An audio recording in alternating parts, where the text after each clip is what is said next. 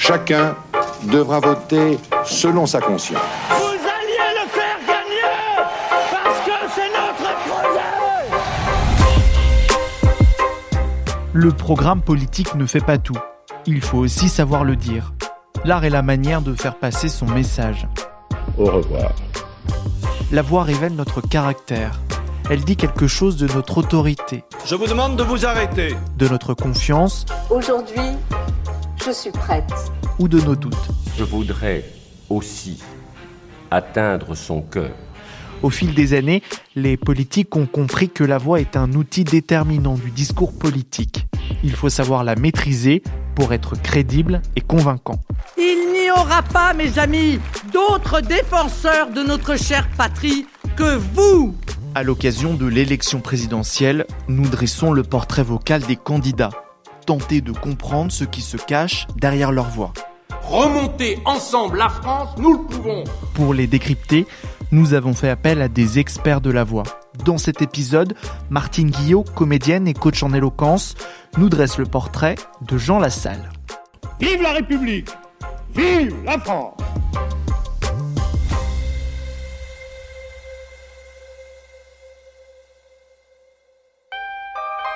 Chers compagnons, chers militants, chers compatriotes, c'est une grande et belle aventure que nous allons vivre ensemble sur un chemin nouveau. La voix de Jean Lassalle est reconnaissable par son fort accent, ce qui fait son identité vocale d'ailleurs. Il n'hésite pas à nous rappeler régulièrement que sa langue maternelle est le béarnais. Monsieur, s'il vous plaît, s'il vous plaît, vous pouvez vous asseoir et ne pas chanter dans cet hémicycle. Asseyez-vous, asseyez-vous. Monsieur, Il a une voix grave, il sait parfaitement la moduler en effectuant des inflexions très prononcées jusqu'à parfois la distordre. Bon, donc moi je voudrais quand même savoir si la bonne vieille France que nous avons connue, la France de la démocratie, la France de la pluralité d'idées existe encore, ou c'est, si c'est uniquement la France de la finance universelle. Merci, monsieur. Alors avec sa voix et ses inflexions, il se différencie de cette image assez polissée de l'incarnation de cet homme politique classique. Tu parles à un théâtre d'ombre. Et un théâtre d'ombre qui ne connaît plus rien à nos campagnes et à. Finalement, on le reconnaît bien grâce à cet accent et il en fait un atout. Parce que c'est pas toujours le cas. Moi, je suis coach à l'Assemblée nationale pour la prise de parole pour les députés.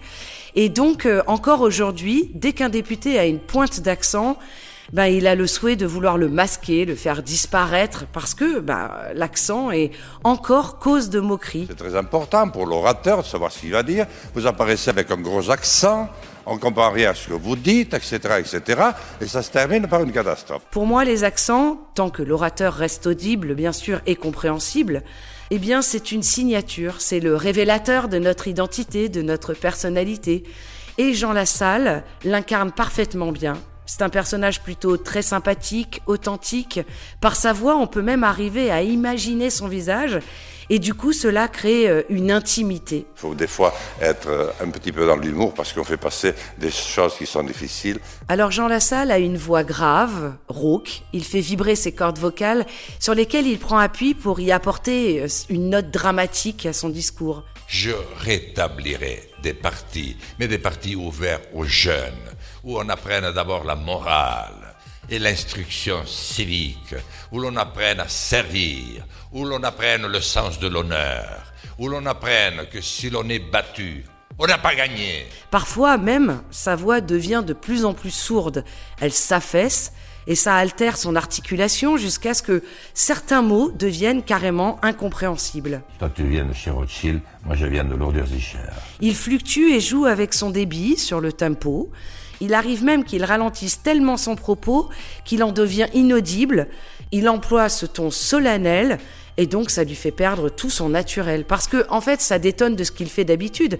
Parce que c'est un orateur vivant qui a une humeur enjouée et plutôt très dynamique. Être ou ne pas être Voilà la vraie question. Être ou ne pas être Exister ou mourir Reprendre son destin en main ou subir En fait, c'est un vrai acteur. Il en fait trop parfois et ça peut le discréditer. Non, mais je dis ce que je veux.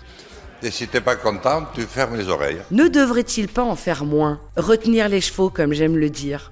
Ce qu'il y a d'étonnant, c'est qu'il réussit toujours à partir de son vécu, en prenant appui sur ses anecdotes ou des blagues assez contrôlées, à provoquer des rires ou des agacements des autres députés. En tout cas, il attire l'écoute et ça, il sait le faire. Bien que le premier test psychotechnique que j'ai passé à l'école à l'âge de 8 ans avait révélé que j'avais un QI juste au-dessus très légèrement de zéro. Il a une voix au timbre populaire, comme on dit. N'oublions pas que ça fait longtemps qu'il est engagé en politique. Il a été un des plus jeunes maires de France de son village natal. J'ai été maire et berger en même temps. Oui, maire, c'est vraiment le plus difficile. Aujourd'hui, Jean Lassalle représente une majorité des maires de communes rurales. Il n'hésite pas à nous faire part de son point de vue, de son vécu, avec des anecdotes personnelles parfois drôles, de dire ce qui lui tient à cœur pour dénoncer des situations inégalitaires. Si un député de la nation n'explique pas à partir de son expérience ce que vivent ses concitoyens, mais qui le fera Il gagnerait à simplifier ses interventions, à faire moins long. Parfois, il perd pied, il est déstabilisé, alors euh, bah ça s'emballe. Ça parle trop vite, il a un débit mitraillette. La France est un grand pays. Elle doit retrouver son espace politique. J'ai pas le temps de vous répondre comment. Son espace financier. Je n'ai pas le temps de vous dire comment. Il devrait ne jamais oublier son message principal, ce qu'il veut nous faire entendre. En fait, aller droit au but. Mais comme c'est un sanguin, cela peut lui jouer des tours et ne plus retrouver en fait une élocution fluide ni maîtrisée. C'est ce qui peut discréditer son propos. Si je ne suis pas président, il y a peu de chances pour que vous obteniez satisfaction. Retrouvez cet épisode ainsi que nos autres productions sur le mur des podcasts et aussi sur notre application Ouest France. N'hésitez pas à nous mettre 5 étoiles si vous avez aimé ce programme.